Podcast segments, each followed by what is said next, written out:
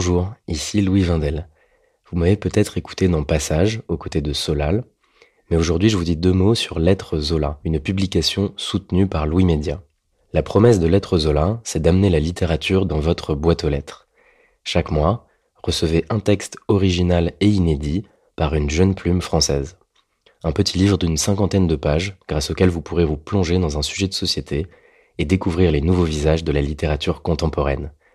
Mathieu Palin, Blandine Rinkel, Arthur Dreyfus, Abigail Assor, François-Henri Désérable et bien d'autres. Vous pouvez vous abonner à partir d'un peu plus de 6 euros sur www.lettrezola.fr. Bonne écoute et bonne lecture. Louis.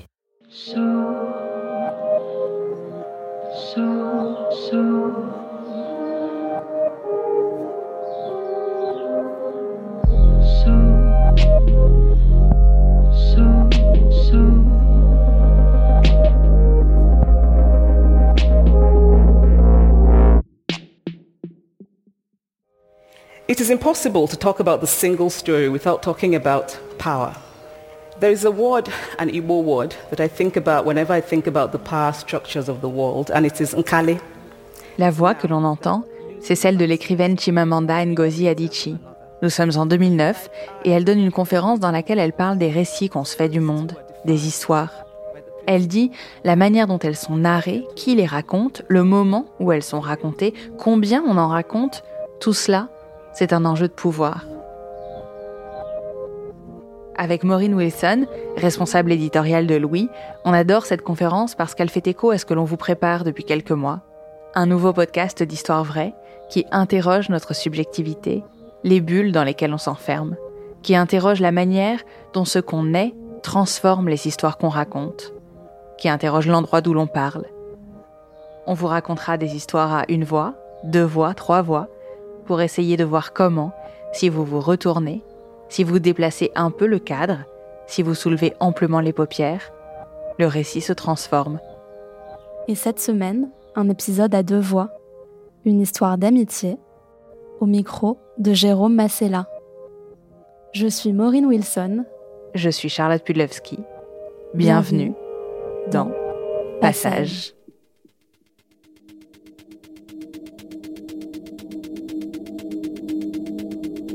Dans l'amitié, euh, je suis vraiment dans le partage, euh, dans le don de ma personne. C'est vrai que je peux avoir tendance à beaucoup donner et à attendre en retour et, euh, et ce qui peut me jouer parfois, souvent d'ailleurs, préjudice.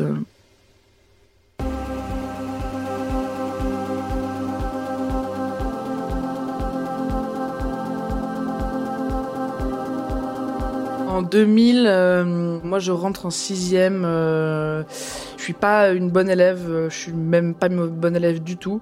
J'arrive pas à faire mes devoirs. Euh, je, je, je, me dispute tous les jours avec mon frère. Euh, je suis un peu garçon manqué. ma mère ne me comprend pas vestimentairement et même dans la vie de tous les jours, elle me comprend pas. Je crois que mon père est sur le point de partir ou il n'est pas tout à fait encore parti. Enfin, en tout cas, il y a un gros clash à ce moment-là. Euh, je vois ma mère un peu triste et euh, c'est une période de ma vie qui est pas terrible, ouais. On arrive à, Blagnac euh, quelques années auparavant. Et moi, j'avais quitté mes amis d'avant, donc c'est vrai que je suis vraiment à la, recherche de quelqu'un avec qui partager tout mon temps et avoir une complicité forte, ouais.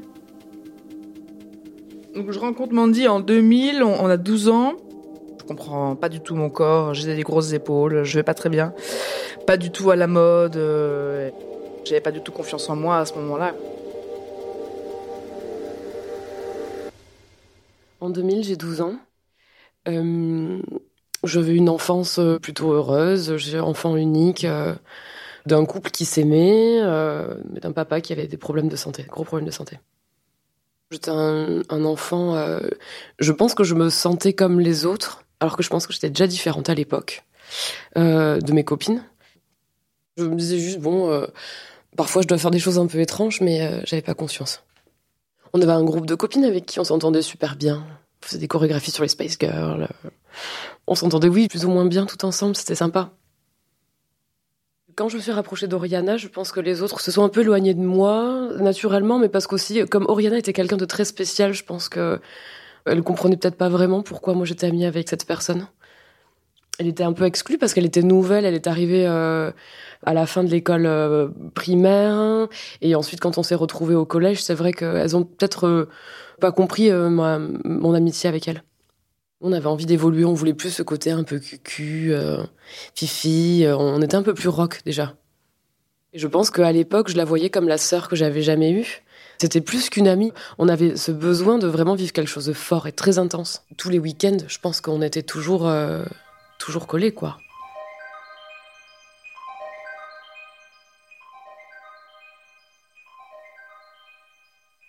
À cette époque-là, je suis affectée par euh, les problèmes de santé de mon père. Et ça, je, le savais. J'ai même demandé à mes parents de voir une psychologue. Ils n'avaient pas compris parce que je comprenais pas pourquoi j'avais cette douleur en moi. Et euh, la psychologue euh, avait dit à mes parents, mais en fait, votre fille, elle souffre énormément à cause des problèmes de son père parce qu'elle elle, justement, là, il y avait de l'empathie euh, pour mon père, énormément. Amour très fusionnel. Hein. Moi, j'ai eu mon complexe de puis il a duré super longtemps. en fait, notre amitié était basée sur le rire. Euh, on riait énormément et on s'amusait à faire des vidéos. Du coup, ça sacralisait et puis même matériellement, parce qu'après on montrait des vidéos à des gens, puis je voyais bien que les gens enviaient notre complicité et nos, et nos fous. Et euh, c'est des vidéos dans lesquelles on se mettait en scène, où on se déguisait, où on chantait, on faisait des cons on imitait des gens, on se, mettait en scène en fait. On inventait des scénarios. Elle adorait me maquiller, donc moi j'adorais quand elle me maquillait. Elle me faisait essayer des habits. Euh, puis moi j'étais le clown, quoi, j'étais le pitre. Bon, elle aussi, on avait ce sens de l'autodérision poussé à l'extrême, euh, ce qui marchait parce que nos vidéos faisaient rire tout le monde et c'était génial. Mandy, c'est euh, une fille unique euh, que ses parents ont beaucoup désiré, qu'ils ont eu du mal à avoir. Donc euh, c'est l'enfant roi, chéri de ses parents. Moi, j'ai un grand frère. mes parents n'ont pas beaucoup d'argent, c'est un peu compliqué. mes parents ont fait des crédits à la consommation, ce qui les a mis littéralement dans la merde financièrement, elle, habitait une grande maison euh, avec une piscine. Euh, elle avait tout ce qu'elle voulait, tous les habits. Elle avait une chambre incroyable avec une chaîne avec des posters, avec. Euh, elle avait une batterie. Enfin bon, voilà, elle, avait une. C'était un peu un palais quoi, un palais. Et, et moi, j'avais une maison qui était tout à fait correcte, hein, mais mais bon, c'était beaucoup beaucoup moins bien qu'elle quoi rien n'était un problème, alors que euh, moi, à ce moment-là, euh, tout est euh, plutôt un problème, quoi, dans ma famille en tout cas. J'aimais beaucoup sa mère et son frère. Il y avait beaucoup d'amour dans sa famille. Donc pour moi, oui, on venait d'une famille aimante, mais je me sentais mieux chez elle parce que sa mère était plus ouverte d'esprit, plus cool, plus jeune. Je, je trouvais cette femme incroyablement belle, elle me fascinait, quoi. Ma mère n'aimait pas du tout sa mère, je pense que c'était réciproque, notamment à cause d'une fois où euh, j'avais une dispute avec ma maman et j'étais partie dans la nuit, j'avais fugué. Alors j'avais fait le mur pour aller chez Oriana à pied. J'avais failli me faire écraser par un scooter. C'était un souvenir. Euh. Et euh, j'étais arrivée chez elle. Et sa mère n'avait pas appelé ma mère pour lui dire. Et ma mère lui en a beaucoup voulu. Ça m'est déjà arrivé d'aller faire des courses euh, avec euh, Mandy et sa mère et euh, moi je moi j'étais un peu je jalousais la manière dont sa mère mettait tout dans le chariot et je voyais qu'elle mettait des super yaourts au lait de brebis parce que Mandy était intolérante au lait de vache. Et quand je faisais des courses avec ma mère je lui faisais des scènes parce que je voulais absolument manger les mêmes yaourts qu'elle je voulais qu'elle m'achète les mêmes céréales mais bon ma mère elle me disait bah non je suis désolée on n'a pas les moyens c'est non en fait à ce moment-là, elle représente, euh, elle comble tout le vide que j'avais dans ma vie euh, juste avant. Donc après, elle occupe euh, la majeure partie de mon temps. Et mais moi, ça me va, c'est très bien. Je suis très heureuse. Je ne jure que par elle. Je me dis juste que j'ai de la chance de vivre ça et que c'est les autres en fait qui ont des amitiés nazes et que vraiment moi, celle que j'ai, c'est la mieux. Je me consacre à 100% dans cette amitié, ouais. Je reste assez nature euh, quand même, mais je pense que c'est ce qu'elle aime aussi chez moi. Je fais toutes les concessions possibles euh, pour pouvoir passer le plus de temps avec elle. Euh, mes week-ends, mes mercredis après-midi, dès que je peux, dès que j'en ai l'occasion, je cours, je marche, je prends le bus, je me débrouille toujours pour être là, là où il faut, quand il faut.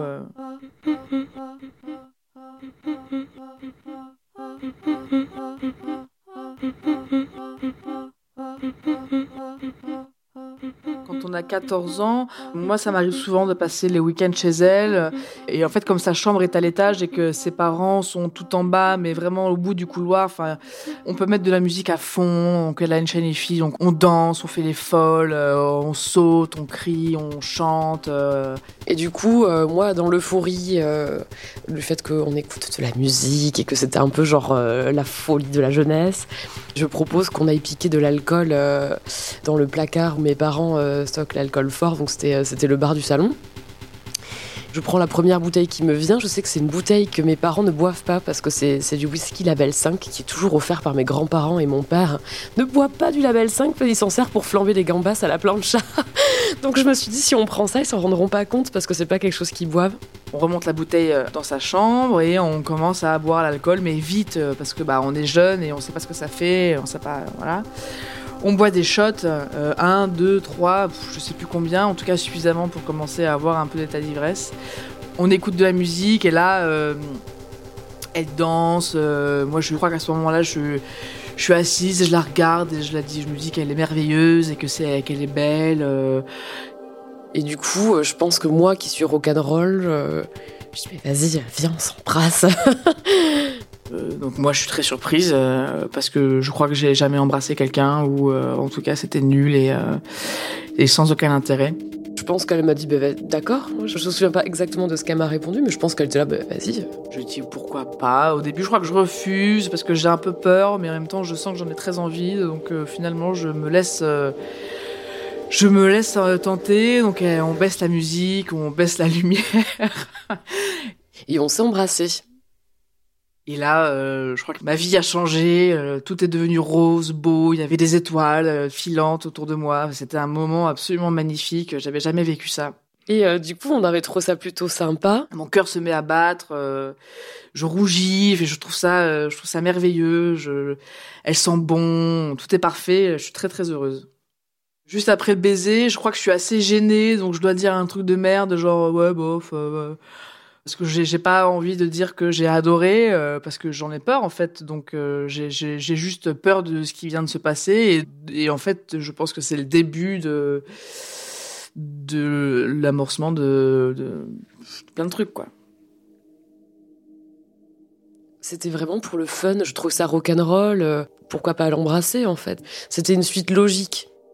Je n'avais absolument aucun désir. C'était ni une attirance sexuelle, ni quelque chose auquel je pensais depuis très longtemps. C'est quelque chose qui t'arrivait spontanément euh, dans le feu de l'action. À ce moment-là, je me dis que ce baiser va rien changer à notre relation, euh, que s'il y en a d'autres, c'est pas un problème. Moi, je me souvenais pas de celui-ci exactement, mais effectivement, je me souviens de cette première cuite. C'était ma première cuite, elle aussi. Après ce moment-là, elle est devenue euh, beaucoup plus possessive en fait, et je comprenais pas. Je me posais pas beaucoup de questions. Je savais qu'elle m'aimait. Pour moi, c'était pour toujours, c'était acquis.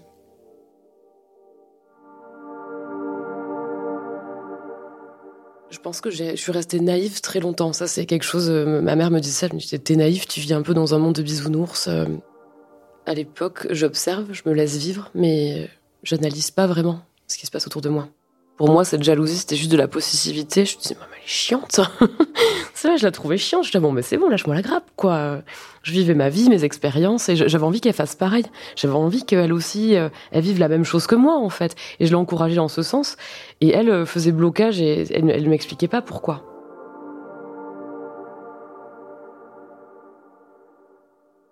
Donc du coup, comme j'ai changé trois fois de collège, euh, là en troisième, comme du coup euh, j'ai un peu des tendances dépressives, mes parents décident euh, de m'annoncer qu'ils m'envoient en pension à Garaison. Donc c'est un peu un camp de redressement pour les jeunes. C'est une ancienne prison en plus, c'est c'est vraiment horrible. Et euh, donc ils me disent bon ben voilà Mandy, euh, tu verras un petit peu moins tes amis. Euh, là, forcément, il y a des amitiés qui se créent avec euh, les filles avec qui je suis en dortoir, euh, ultra intense. C'est une vie complètement différente. Et euh, j'ai moins de dispo- disponibilité du coup pour voir mes amis en semaine. Et euh, j'ai pas le droit au téléphone, donc du coup, je pouvais pas téléphoner non plus, passer des heures comme on faisait, parce qu'à l'époque, avec Oriana, euh, d'ailleurs mes parents m'engueulaient pour ça, ils avaient des notes de téléphone de fou parce que c'est moi qui appelais et on passait une heure et demie ou deux heures tous les soirs. C'était n'importe quoi. Ça me, vous êtes vu toute la journée, vous avez encore des trucs à vous raconter. Là, je me, je, je, commence à avoir un peu peur parce que bah, elle me raconte ses premiers jours. Elle, me dit qu'elle a rencontré des gens avec qui elle rigole. Donc moi, je suis jalouse, euh, je suis malheureuse parce que je sens que je vais la perdre et que je me dis que ces personnes-là sont, sont géniales et que et là, je commence à un petit peu avoir peur, ouais. Je l'imagine dans sa chambre, euh, je l'imagine avec d'autres gens parce que je sais qu'elle qu'elle dort avec d'autres personnes et je, je les imagine rire. Euh, j'imagine plein de choses. Euh, ouais, je pense tout le temps à elle. Ouais.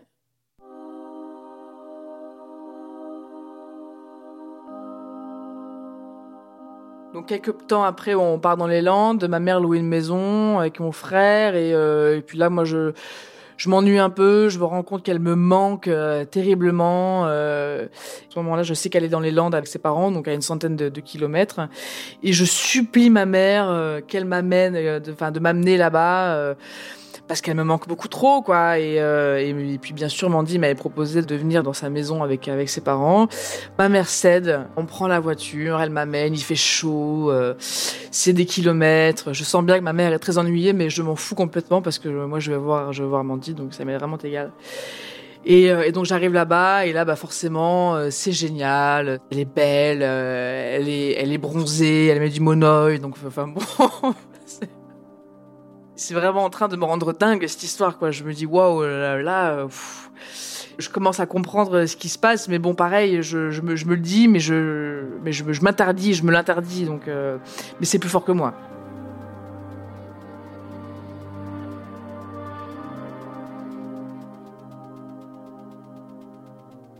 Quelques semaines après, elle rencontre un garçon. Il tombe amoureux très rapidement. Euh, moi, je suis bah, de moins en moins conviée. Et puis, bon, bah, quand je suis là, euh, je sens qu'il y a des moments où, bah, voilà, faut que je rentre chez moi. Je suis la troisième personne. Je dirais pas que je dérange, mais bon, bah, il y a des moments où, bah, en fait, c'est un couple. Et ils ont envie d'être tous les deux, et c'est normal. Mais moi, j'avais pas envie de les laisser tous les deux. Je voulais toujours rester. Euh... C'était assez ambigu comme situation. Le soir de la Saint-Valentin, ils devaient aller dîner euh, tous les deux euh, au restaurant et, euh, et moi, j'ai absolument tenu à, à venir. je l'avais eu au téléphone et elle m'a dit bon bah on va à la Pasta Chuta, c'est un resto de pizza à Toulouse, assez grand où il y avait voilà il y avait beaucoup de tables et bon ça brassait énormément, un endroit où on aimait bien aller et moi je voulais venir parce que bah, déjà bah, j'étais seule, j'étais amoureuse d'elle et, et que je, je voulais pas c'était hors de question qu'ils passent la soirée tous les deux. C'était ma première vraie histoire d'amour, donc euh, voilà, j'avais un amoureux, euh, voilà. C'était très important pour moi, c'était c'était toute ma vie à cette époque-là. Mais je lui dis, ben moi, je, vais aller au, au, restaurant avec mon amoureux. C'est à Saint-Valentin. Et elle m'a fait une crise, elle a fait des pieds et des mains, en disant, mais tu me laisses tomber, tu vas me laisser toute seule. Et du coup, j'avais fini par euh, l'inviter et, euh, et elle est venue avec nous au restaurant, quoi. En troupe. parce qu'en plus Rémi il avait une voiture, il était vraiment super cool hein, ce mec. Hein. Il, avait, il avait une voiture, donc en plus il vient me chercher euh, chez moi. Ma mère euh, me demande qu'est-ce que tu fais. Euh, je dis bah je, je, vais au restaurant avec Mandy et Rémi et ma mère me regarde en disant mais Oriana c'est la Saint-Valentin, c'est la fête des amoureux. Enfin laisse-les tous les deux quoi. Et puis moi là, je m'énerve. Euh, je dis mais, n'importe quoi, euh, ça va, c'est une fête commerciale, euh, c'est pas grave du tout. Enfin, on s'en fout, c'est cool. Enfin bon, je l'envoie un peu balader. On dîne, ça se passe bien. J'en fais toujours des caisses avec Mandy. J'ai envie de la faire rire. J'ai envie qu'elle me regarde. Avec du recul, c'est un peu, un peu pathétique. Mais bon, c'est. qu'est-ce qu'on ferait pas quand on est amoureux en fait hein Au début, je me dis, bon, c'est bizarre, puis bah non, finalement, non. Enfin, si je les aime, pourquoi ils seraient pas là tous les deux, quoi? Je pense que Rémi, ça l'a mais bon, il était un peu jeune, puis il était, un peu bête, ce mec, en fait, avec le recul. je pense qu'il captait pas grand chose. Il dit, genre, oui, bah, ta pote, elle nous colle.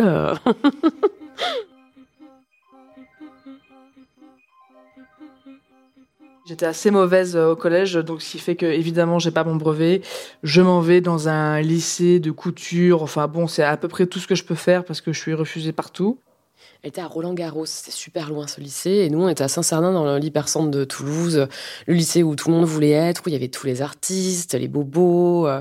On arrivait là, c'était la nouvelle vie, on se disait genre waouh, ça y est, on va devenir adulte, on va faire des trucs de fou parce qu'on est en ville, on est libre. Tout de suite, on est devenu un groupe ultra fort, soudé. On vivait des choses ultra intenses, et c'est vrai que du coup, euh, ça faisait un moment que déjà elle avait ce comportement un peu agressif avec moi, possessif, qui m'étouffait un peu et que je commençais à trouver vraiment très désagréable. Du coup, au fond, c'est comme si j'avais senti un, soulagement, le fait de recommencer une nouvelle vie. Je voulais pas me séparer d'elle, mais j'avais l'impression que c'était la suite logique des choses et qu'elle, elle allait euh, vivre sa vie comme moi j'allais vivre la mienne.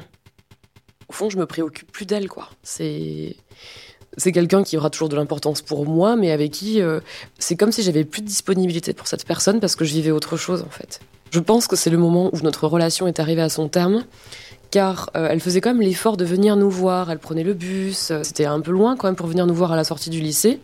Elle faisait ça souvent le vendredi soir, je crois. Et l'ambiance était tellement tendue, à couper au couteau, qu'au final, je pense que je l'ignorais parce que je voulais plus vivre ça en fait. Et elle, je pense qu'elle trouvait mon comportement complètement odieux, et ce qui fait que du coup, on, on on plus rien à se dire, quoi, en fait.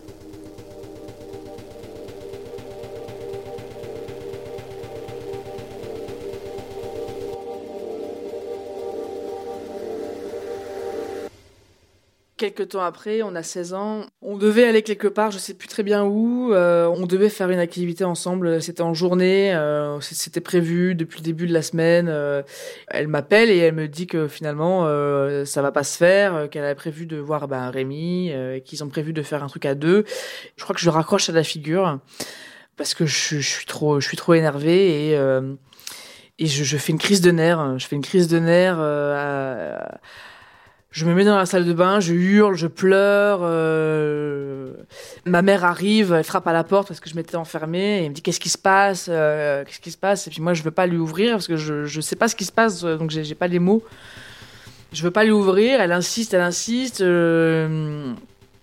Et euh, puis finalement, euh, elle, arrive à me calmer euh, et j'arrive à dire que bah que Mandy, elle on devait se voir, mais on se voit pas. Et puis elle, elle me dit, mais Rihanna, mais c'est pas grave, euh, ça arrive, euh, tu vois, c'est pas. Euh, le fait qu'elle me dise que c'est pas grave, ça me rend encore plus énervée. Donc je, je, je repars dans ma crise de nerfs et, et là je dis, mais tu te rends pas compte, on avait prévu de se voir.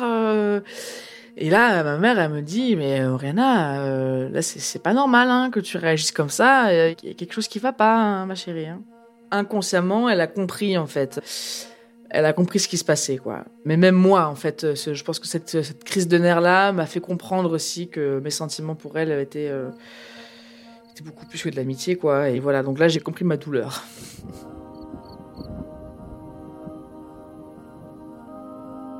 un soir, on fait un dîner chez elle, donc c'était un soir d'été, donc euh, on finit dans la piscine, on se baigne. Je crois qu'il y avait mon frère à ce moment-là aussi qui était là. Et ensuite, je rentre chez moi avec mon frère. Et le lendemain matin, elle m'appelle euh, et puis elle me dit on l'a, ça y est, on, avec Rémi, on l'a fait. J'ai appelé Oriana mais pour lui raconter parce que forcément c'est ma meilleure amie et je suis là genre franchement il faut que je partage ça avec elle, il faut que je lui dise c'est un moment important dans ma vie euh, qu'on partage avec sa meilleure amie. Et là, euh, je crois que je suis devenue pâle, blanche, j'ai pas eu les mots, je crois que je suis restée quelques secondes muette. Et euh, j'ai pris sur moi parce que ça m'a fait comme un coup de poignard dans le ventre, quoi. Ça m'a vraiment fait mal physiquement, quoi. Ça m'a vraiment fait très mal. Et euh, elle a commencé à me raconter, et puis moi je devais me, me comporter en bonne amie, c'est-à-dire euh, l'écouter et être heureuse pour elle. donc j'ai fait semblant de l'écouter et de, de, trouver ça super. Là, moi, à ce moment-là, je crois que j'ai l'instinct de survie qui, qui refait surface. C'est-à-dire que euh, ça fait vraiment beaucoup trop de temps que je consacre mon temps à cette amitié-là. Et là, euh, ce coup-là m'a fait énormément mal. Et je me suis dit, euh, là, Oriana, il faut que, faut que t'arrêtes. Faut que t'arrêtes tout.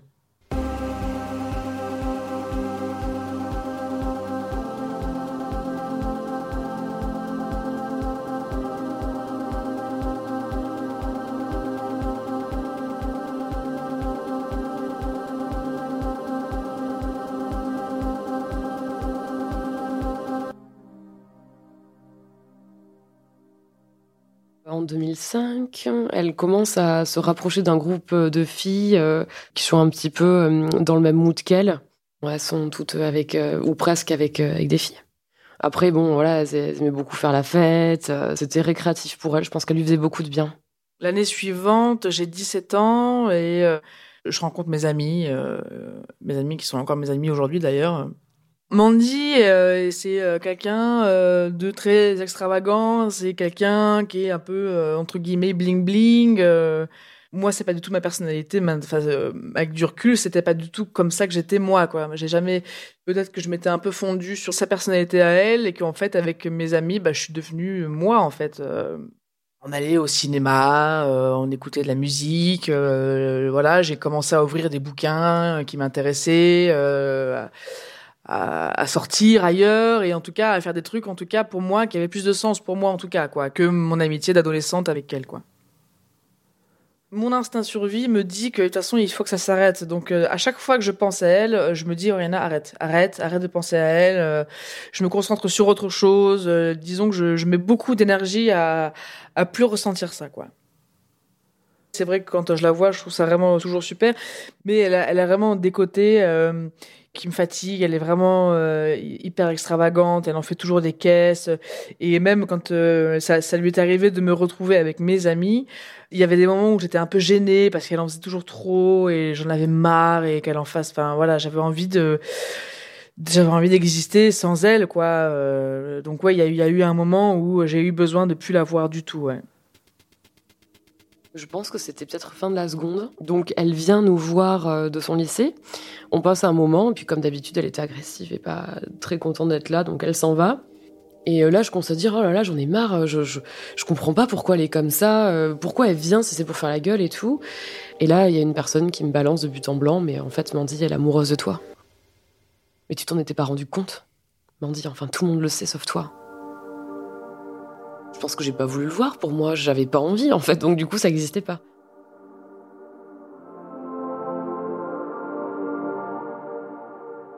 J'ai décidé euh, du jour au lendemain de plus la voir. Je, je voulais plus la voir, je voulais plus l'appeler. Euh, mais bon, ça c'est vraiment, euh, je l'ai acté dans ma tête et, je me suis forcée parce que j'en avais marre de souffrir, quoi que je souffrais énormément, j'avais mal. Et j'ai décidé de plus la voir du jour au lendemain pour me guérir en fait.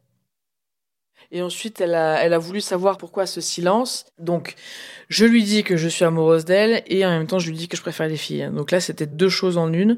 Elle tombe des nues, quoi. Elle comprend pas du tout. Elle dit ah bon, mais j'ai pas vu, j'ai rien vu du tout. Euh.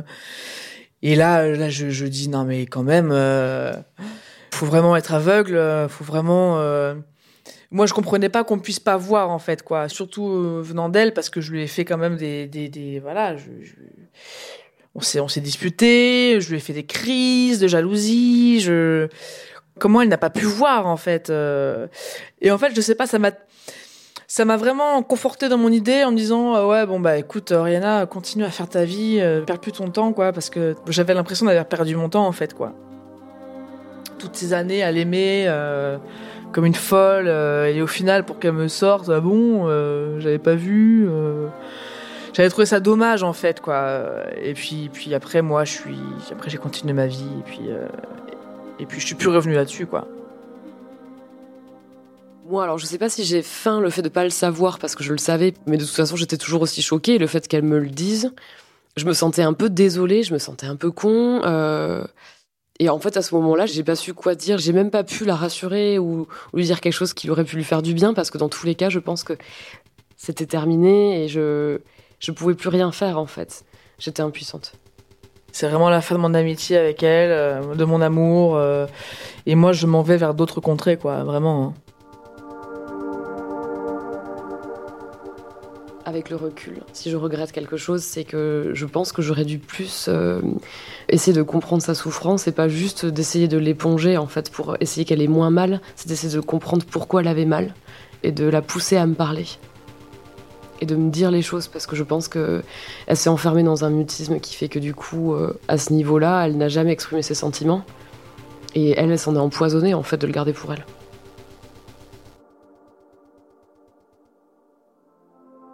Je suis triste parce que c'était une relation qui se termine et pour moi c'était quelque chose pas vraiment de acquis mais que ça allait continuer pour toujours. C'était quelqu'un qui faisait partie de ma vie. Pour moi c'était inenvisageable qu'en fait nous aussi on arrête notre amitié et finalement ça a été le cas. Et voilà, c'est le moment où c'est terminé euh, et, on se voit plus. J'ai l'impression d'avoir euh, perdu ma sœur et c'est vrai que déjà moi qui suis pas proche de beaucoup de gens de ma famille, enfin même pas du tout, je me suis dit genre ben voilà en fait je suis de nouveau toute seule dans ma famille quoi. Je pense que les gens me voient d'une certaine façon comme euh, voilà je suis potentiellement tout le temps de bonne humeur, rayonnante, je rigole, et solaire en fait en quelque sorte. Pense que du coup je vais bien et que moi je souffre jamais. Et du coup il ne tolère absolument aucun faux pas. Alors au fond, toutes ces années où on a vécu cette relation d'amitié, je pense qu'elle s'est jamais vraiment penchée sur mes souffrances parce qu'elle pensait tout le temps qu'elle souffrait plus que moi. Mon père, euh, il a commencé sa vie avec euh, le crédit de la baraque de ses parents sur le dos. Euh, il a travaillé comme un fou toute sa vie pour avoir ce qu'il a eu et avec les problèmes qu'il avait. Il faisait une infection par mois avec des convulsions et tout. Je pense pas que c'était, on n'avait pas de problème. Hein. Je pense que franchement, c'est, c'est juste, c'est ce qu'elle avait envie de voir en fait pour enjoliver le truc. C'est ce qu'on pouvait penser, mais en fait, au fond de moi, enfin, moi, j'étais complètement meurtrie. J'ai vécu une crise d'adolescence qui a été très violente et très très longue, mais je pense que pas beaucoup de gens s'en sont rendus compte.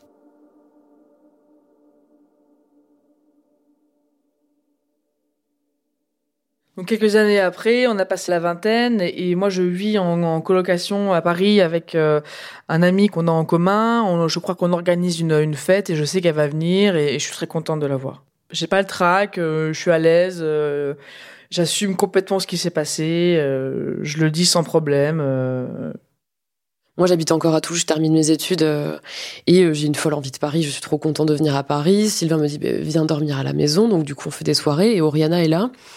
Et je suis très contente de la voir. On arrive à retrouver quand même un petit truc, une petite complicité, à se faire des petites blagues qu'on avait en commun, parce que finalement, c'est quelque chose qui avait de super fort entre nous. Je trouve qu'elle évolue, mais qu'elle vieillit pas. Et que la maturité qu'elle prend la rend belle et extrêmement charismatique. Mais c'est comme si elle était, elle était quand même froide, un peu reine des glaces. Euh, genre comme si elle me laissait pas trop l'approcher comme un animal sauvage. Genre, je te donnerais plus l'occasion de me faire du mal. Bon, on rigole, mais ça reste. Euh, en tout cas, on n'en parle pas, quoi. J'ai l'impression que c'est. après, on n'a pas besoin d'en parler, on le sait, on. Mais c'est plus comme avant, quoi. Il y a plus de. C'est plus aussi intense. Euh, alors que moi, j'avais envie de peut-être de recommencer parce que je me disais bon, maintenant qu'elle est passée à autre chose, qu'elle a vécu, euh, qu'elle a cicatrisé peut-être euh, en quelque sorte notre relation, peut-être que maintenant on peut redevenir amis, retrouver quelque chose. Euh, peut-être que ça peut repartir, peut-être pas comme avant, mais que on puisse passer des bons moments, passer du temps ensemble, rire, boire, manger, la fête. pas du tout envie de rallumer la flamme. On est bien chacune dans nos vies. Non, on est parti euh, chacune dans une autre direction, on, a, on partage plus trop de choses en commun, et puis les seules choses qui nous font rire, c'est quand on parle de ce qui s'est passé quand on était adolescente, quoi. Donc euh, c'est les seuls euh, souvenirs, c'est ce qui nous faut, voilà, ce qu'on partage, c'est nos souvenirs. Mais maintenant, on n'a plus rien à voir ensemble, quoi. Entre nous aujourd'hui, je sens pas du tout de décalage. Je pense qu'on s'est juste affiné chacune dans dans ce qu'on avait envie de faire. On a juste perfectionné notre personnalité en restant nous-mêmes. Elle a pas changé, j'ai pas changé. On est juste devenu plus que ce qu'on était. Elle vit un peu quand même, voilà, elle vit toujours dans son monde de princesse et, euh, moi je vis dans mon monde d'adulte, euh, voilà.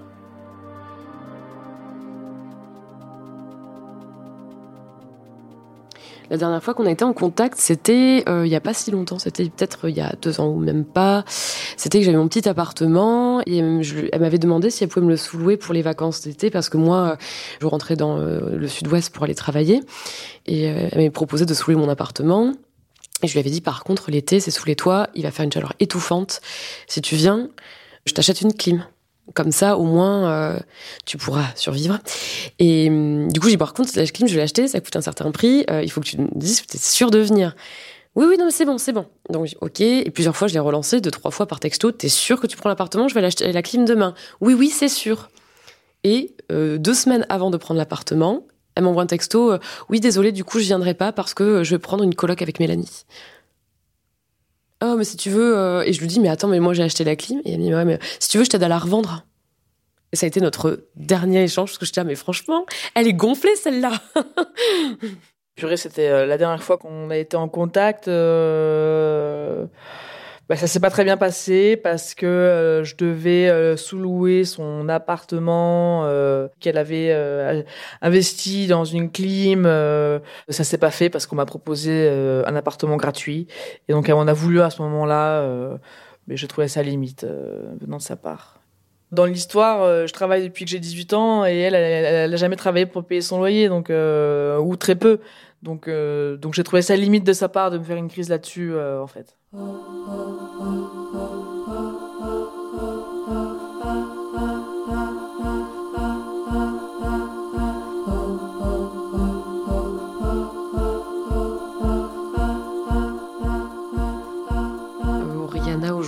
c'est quelqu'un. Bah, franchement, je pense que si jamais elle m'appelle pour me dire qu'elle a besoin de quoi que ce soit, je serai là pour elle en fait. C'est quelqu'un qui fera toujours partie de ma vie, même si on n'a pas de contact, je pense. Ça reste pour moi quand même euh, pas mon premier amour, parce que, bah, si, c'est une personne que j'ai aimée profondément, de, toutes mes tripes, euh, donc euh, elle aura toujours une place dans mon cœur, évidemment. Mais on partage plus rien, quoi. Mais au fond de moi, c'est une blessure qui reste quand même. C'est quand même une déchirure de perdre quelqu'un comme ça.